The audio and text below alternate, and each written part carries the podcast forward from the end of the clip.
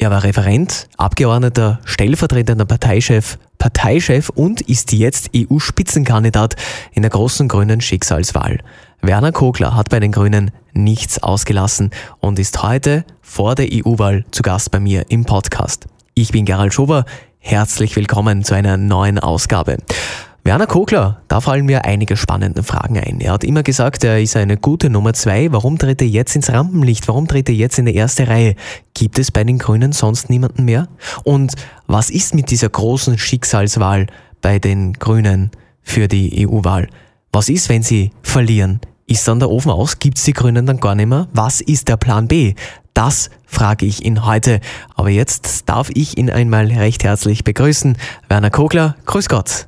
Ja, guten Tag, danke für die Einladung. Zuallererst etwas über Ihre Person. Sie sind 61 in der Steiermark geboren, haben Volkswirtschaftslehre studiert, haben 1981 in Graz die alternative Liste gegründet. Das heißt, sie waren schon sehr, sehr früh politisch aktiv.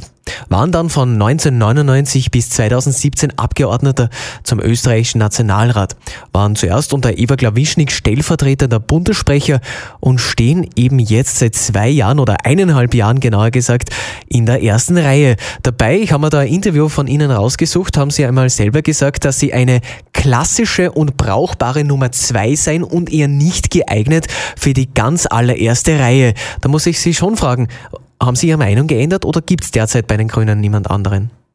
Die Umstände haben sich geändert, ja, das kommt ja auch vor. Und äh, das ganze Zitat ist äh, ja richtig. Das bedeutet aber vor allem, dass ich tatsächlich nicht in die erste Reihe gedrängt habe. Und als dann äh, vorübergehend einmal die Grünen wirklich Schwierigkeiten hatten, äh, habe ich das übernommen. Äh, deshalb bin ich Bundessprecher, eben wie Sie sagten. Und äh, nachdem es eine Schicksalswahl ist für die Grünen, auch dem ist nicht zu widersprechen, setzen wir alles auf eine Karte und ich kandidiere für die Europawahlen. Und siehe da, äh, wir wollen den Einzug ins Europäische Parlament natürlich schaffen, zurück zu den Grünen. Ähm, und äh, dort äh, werde ich dann äh, wieder meine leidenschaftliche Tätigkeit als Parlamentarier und Bevölkerungsvertreter aufnehmen. Also insofern ist es dann schon wieder stimmig. Okay, äh, jetzt machen Sie das seit zwei Jahren ungefähr, dass Sie in die ersten Reihen stehen. Wie wohl fühlen Sie sich da jetzt? Na, jetzt sind wir von eineinhalb Jahren schon auf zwei gekommen, also, aber äh, nicht so wichtig, die, äh, ja, das kann man sich keine Wohlfühlveranstaltung vorstellen, ja, das ist ja auch nicht gefragt. Also, das war eher eine Blut- und Schweißangelegenheit, das Ganze. Alle haben gesehen, die Grünen, äh, ja, sie sind gestolpert, sie sind gleich wieder aufgestanden äh, und kämpfen sich nach vorn und insofern äh, macht es auch äh, einen Riesenspaß, weil man äh, schon einen Anteil daran äh, hat, äh, nämlich, dass die Grünen wieder auf die Füße kommen und das wollen ja ganz viele in Österreich und in Salzburg. Aber wenn sie nicht müssen würden, dann wäre die erste Reihe eigentlich auch sonst nichts für sie, oder? das ist jetzt passé. Also äh, ich habe jetzt den Luxus, dass ich mich dauernd äh, äh, frage, was die, die Fragen von vor 15 Jahren waren. Äh, uns geht es um die nächsten 15 und da haben wir genug zu tun, gerade auf europäischer Ebene, Klima, Umweltschutz. Mittlerweile geht es in immer knapperer Zeit und mit dem Bohren immer dickerer Bretter, schlichtweg um Lebens- und Überlebensfragen. Und ich mhm. glaube, da sind genau die Grünen wieder aufgerufen und wir werden auch wieder gerufen. Bei der EU-Wahl wollen Sie sich wieder auf klassische grüne Themen wie den Einsatz für eine intakte Umwelt und den Kampf gegen die Klimakrise konzentrieren, aber auch soziale Fragen und die Verteidigung von Demokratie und europäischen Werten ansprechen. So habe ich es zumindest in Ihrem Programm gelesen. Aber Glauben Sie, dass Sie gerade in diesen Zeiten mit klassischen grünen Themen noch eine Chance haben?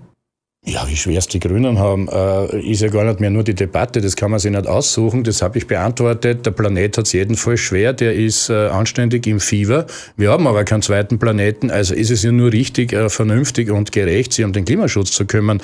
Und ob das jetzt schwierig ist oder nicht, ich kann nur feststellen, dass ja auch die also äh, wirtschaftlich hat man gesagt, die Nachfrage nach diesem Thema steigt. Das ist ja nicht nur Fridays for Future, weil äh, eben wie in Salzburg halt auch bei der entsprechenden äh, äh Demo der, der, der jungen Menschen, der Schülerinnen und Studenten gewesen sind, sondern generell seit spätestens seit dem letzten Sommer. Äh, und wir sehen das in allen äh, soziologischen und Umfragedaten, ist es in Deutschland, in Frankreich, in Skandinavien, also in mehr als halb Europa wird das schon langsam zu den, gehört es zu den Top-Themen, ist gerade dabei, das Wichtigste zu werden und zu Recht. Und natürlich sind die Grünen da das richtige Angebot, gibt nicht nur die Nachfrage. Früher hat man gesagt, Die Leute gehen zum Schmied und nicht zum Schmiedel. Na, uns wird es nicht unrecht sein und wir werden auch versuchen, dieser Verantwortung gerecht zu werden. Okay, momentan sitzen 18 Abgeordnete für Österreich im EU-Parlament, wobei ÖVP und SPÖ jeweils fünf Mandate innehaben, die FPÖ vier, die NEOS eines und die Grünen drei. Allen Prognosen zu folgen wird sehr, sehr schwer sein, diese zu halten. Aber bei der EU-Wahl geht es sowieso um viel, viel mehr als diese zwei, drei Mandate, sondern es geht einfach um die Zukunft, wie Sie schon gesagt haben, von den Grünen, oder? Ja, auch. Da sagen wir nicht nein. Jawohl, es geht auch um die Zukunft der Grünen, nicht nur um die von Europa. Äh, ja, wunderbar. Nehmen wir die Herausforderung an. Richtig ist allerdings, kommt selten vor, dass wir mehrere Wahlziele haben. Als allererstes und wichtigstes müssen wir mal reinkommen. Und das ist wieder äh, zutreffenderweise für viele ein Wahlmotiv. Die wollen die Grünen zurück. Das startet bei 5%, sonst bist du gar nicht dabei. Aber natürlich wollen wir zwei Mandate. Warum das schon wieder?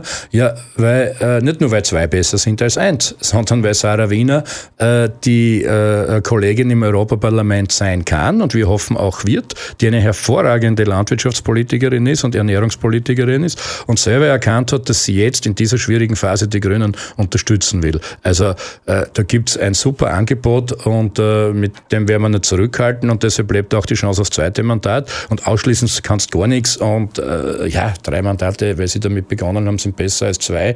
Und je nach Wahlarithmetik kann man das gar nicht vorhersagen. Und wenn dann der Brexit äh, doch passiert ist, dann werden die Mandate auch wieder billiger. Also schauen wir mal, schauen wir mal. Aber wir wollen wieder reinkommen und ob es dann zwei oder drei werden, das werden wir sehen. Nein, ich betone das nur insofern, weil ich glaube, Sie haben in einem Interview einmal selber gemeint, bei den letzten Nationalratswahlen haben es die Grünen etwas verabsäumt, äh, ihren Wählern sozusagen in den letzten Tagen mitzugeben, dass es jetzt wirklich um die Existenz der Grünen gibt. Also jetzt geht es wirklich um die Wurst bei den Grünen bei der EU-Wahl. Äh, wenn sie da verlieren, wenn sie da nicht unbedingt äh, ein Mandat zumindest sichern, dann war es das, oder? Na, dann wird es wirklich schwierig, aber genau äh, diese äh, quasi diese Herausforderung, wie vorher gesagt, nehmen wir ja an. Und deshalb ist es die erste Aufforderung und das erste Motiv, ja, nicht taktisch wählen, nicht äh, was anderes probieren, obwohl man vielleicht eh die Grünen will. Also die Fehler aus der Vergangenheit sollten überwunden sein. Äh, wer die Grünen will, sollte sie denn auch wählen. Und insofern habe ich gar nichts dagegen, wenn die Umfragen gar nicht so gut sind, weil das das Hauptmotiv ist. Das stimmt schon. Aber gleichzeitig nimmt die Stimmung wieder positiv zu gegenüber den Grünen, sodass man gar nicht sagen kann, wie es ausgeht. Und wir wollen natürlich die zwei Mandate, keine Frage. Äh, aber am Schluss deckt sich's. Ja, wer Grüne will, muss Grüne wählen. Und wenn das ausreichend viele sind, schon wieder ganz schnell, ganz steil nach oben. Eine organisatorische Frage, wie wollen Sie aus Straßburg oder Brüssel die Partei führen? Wie geht sich das aus? Ja, das bin ich schon öfter gefragt worden. Also ich werde nicht so wie im österreichischen Parlament äh, alle wichtigen Ausschüsse äh, mitverhandeln, mitbesetzen können. Äh, das ist sicher so. Aber auf der anderen Seite ist es äh, für uns auch medial, wenn ich das so direkt ansprechen darf, ein Vorteil, weil in vielen äh, großen Medienanstalten man gar nicht richtig zu Wort und Gehör kommt, äh, wenn man nicht in einem Parlament vertreten ist.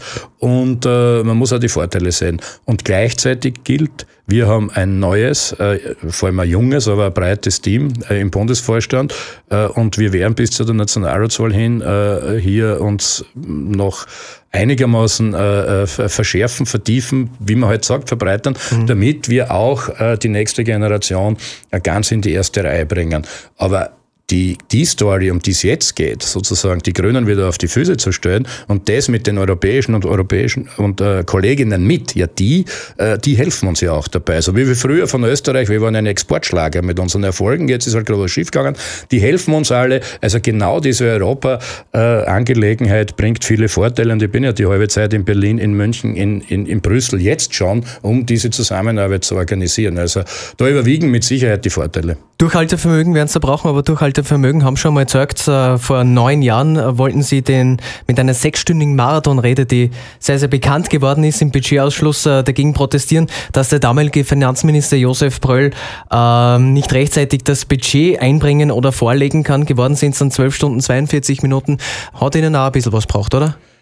Ja, es hat vor allem äh, der Demokratie und der, der, Klarheit gegenüber der österreichischen Bundesverfassung was gebracht. Und das war auch das Motiv, das haben Sie als einer der wenigen richtig zitiert, dass nämlich eine verfassungswidrige, äh, gemeine Aktion der Bundesregierung ausschlaggebend war. Die haben die Budgets mehr oder weniger auf Weihnachten verlegt, darf man gar nicht müssten im Herbst kommen, aber weil gerade Landtagswahlen waren, wollten sie der Bevölkerung die Wahrheit nicht zumuten. Dagegen äh, haben wir uns versucht, was zu überlegen und haben auch versucht, was zu tun. Und es ist genau richtig, wie Sie sagen, statt sechs Stunden und ein paar Minuten, was eigentlich der angepeilte Rekord gewesen wäre, ist es genau doppelt so lang geworden. Ja, sowas passiert im Leben. Und was haben äh, Sie da in 13 Stunden erzählt? Ja, genau, äh, äh, genau eine Budgetrede gehalten, die immer darum gekreist ist, dass die Budgetwahrheiten der Bevölkerung zumutbar sind. Also ich kann mich jedenfalls an den ersten Satz erinnern, der da lautete, am Anfang war der Verfassungsbruch. Dann haben die eh schon gewusst, wie es weitergeht. Ja. Dann haben sie sich schon die Mannerschnitten besorgt. und wahrscheinlich dann noch mehr. In 13 Stunden brauchst du ein bisschen mehr. Da brauchst du ja, da haben sie nicht nur die Mannerschnitten austauscht, sondern die ganzen Leute. Also da haben sie abgewechselt. Mhm. Nur ich musste durchhalten. Okay, ja. Gut, das Durchhaltevermögen haben Sie vielleicht auch daraus äh, gewonnen. Noch ganz kurz zu Ihrer jungen Vergangenheit. Sie waren auch, äh, äh, Sie sind bekannt als Fußballer, Rebell und Partymacher. Fußballer waren Sie sogar in der Jugendmannschaft für Sturm Graz, habe ich gelesen trainieren ja, zumindest? Ja, ja, das ist also auf, auffällig gut informiert, Antenne Salzburg. Immer. Äh, wunderbar. Äh, ein Jahr bei äh, SK Sturm Graz, aber ja. das war damals, ist so lange her, damals gab es noch eine sogenannte Unter 21, U21. Mhm. Und da habe ich ein Jahr lang mittrainiert, äh, weil es sind zwei Sachen dazugekommen, warum es nichts mehr war. ist erstens ist mir Motorradlauf geschmissen und das Knie ein bisschen auseinandergelegt. Aber ich war eigentlich insgesamt schon auf einem anderen Weg. Und äh, es ist nur zufällig, dass wir gleichzeitig die alternativen Listen und die Grünen gegründet hatten. Okay. Verfolgen Sie nur die Fußballspiele Sturm Ja, intensiv. Ja, ich oh, kenne immer wieder... 21 Punkte, glaube ich, gutes Mittelfeld. Derzeit. Ja, also gegen Salzburg schaut es meistens gerade nicht das so günstig klar. aus. Jetzt eben erst wieder hier. Mhm. Äh, aber ich, äh, darum geht es mir jetzt gar nicht, ich verfolge sie. Äh, ich gehe auch hin und wieder ins, ins, ins Grazer Stadion und äh, ich kenne auch immer wieder Leute von dort. Also ich habe mit allen Präsidenten ein brauchbares Verhältnis mhm. äh, und ich gebe es auch zu, selbst mit dem Herrn Kartnick kann mhm. man diskutieren. Äh, also es hat schon auch was, äh, äh, was Verbindendes, der Fußball. Und ich Sturm Graz hat ja vor 10, 20 Jahren eine wunderbare Ära hingelegt mit Ivica Osim äh, und Ivica Vastic als, äh, als Spielmacher. Mhm. Also man nimmt schon noch Anteil und ist dabei. Und wie gesagt, äh, ich bin jetzt nicht das engste Mitglied der Sturmfamilie, aber äh, doch in der erweiterten Verwandtschaft. Die letzte lustige Geschichte, die ihr rausgehört habt, Sie wollten immer provozieren. Einmal sind Sie mit einer elektrischen Rundbürste und am Kabel dran am Hauptplatz marschiert und haben dort Leute interviewt, die dann wirklich in die Birsten eingeredet haben? Ja, da war ich eigentlich noch nicht politisch. Das war, also ich wusste es zumindest noch nicht. Heute würde ich das so einordnen. Das war in meiner Schulzeit mhm. ähm, am Hartberger, das ist in der Oststeiermark am Hartberger Hauptplatz äh, haben wir eigentlich das Projekt verfolgt, äh, den, den, den Verein, den wir gegründet haben, äh, äh mehr publik zu machen, den, den Verein äh, zur Abschaffung des Mittelalters in der Oststeiermark. Äh, und zu dem Behufe haben wir ein bisschen provoziert, das stimmt. Und das war eine Haarbürste von einem Föhn. So, ja, und da mhm. haben wir einfach, da haben wir einfach ein, ein irgendein so ein Baukabel dran gehängt.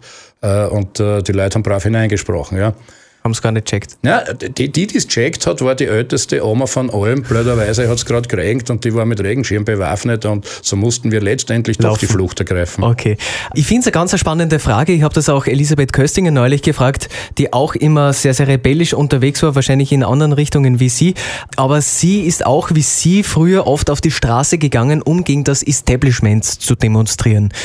Würden Sie, wenn Sie jetzt zurückblicken, gegen sich selbst sozusagen jetzt auf die Straße gehen?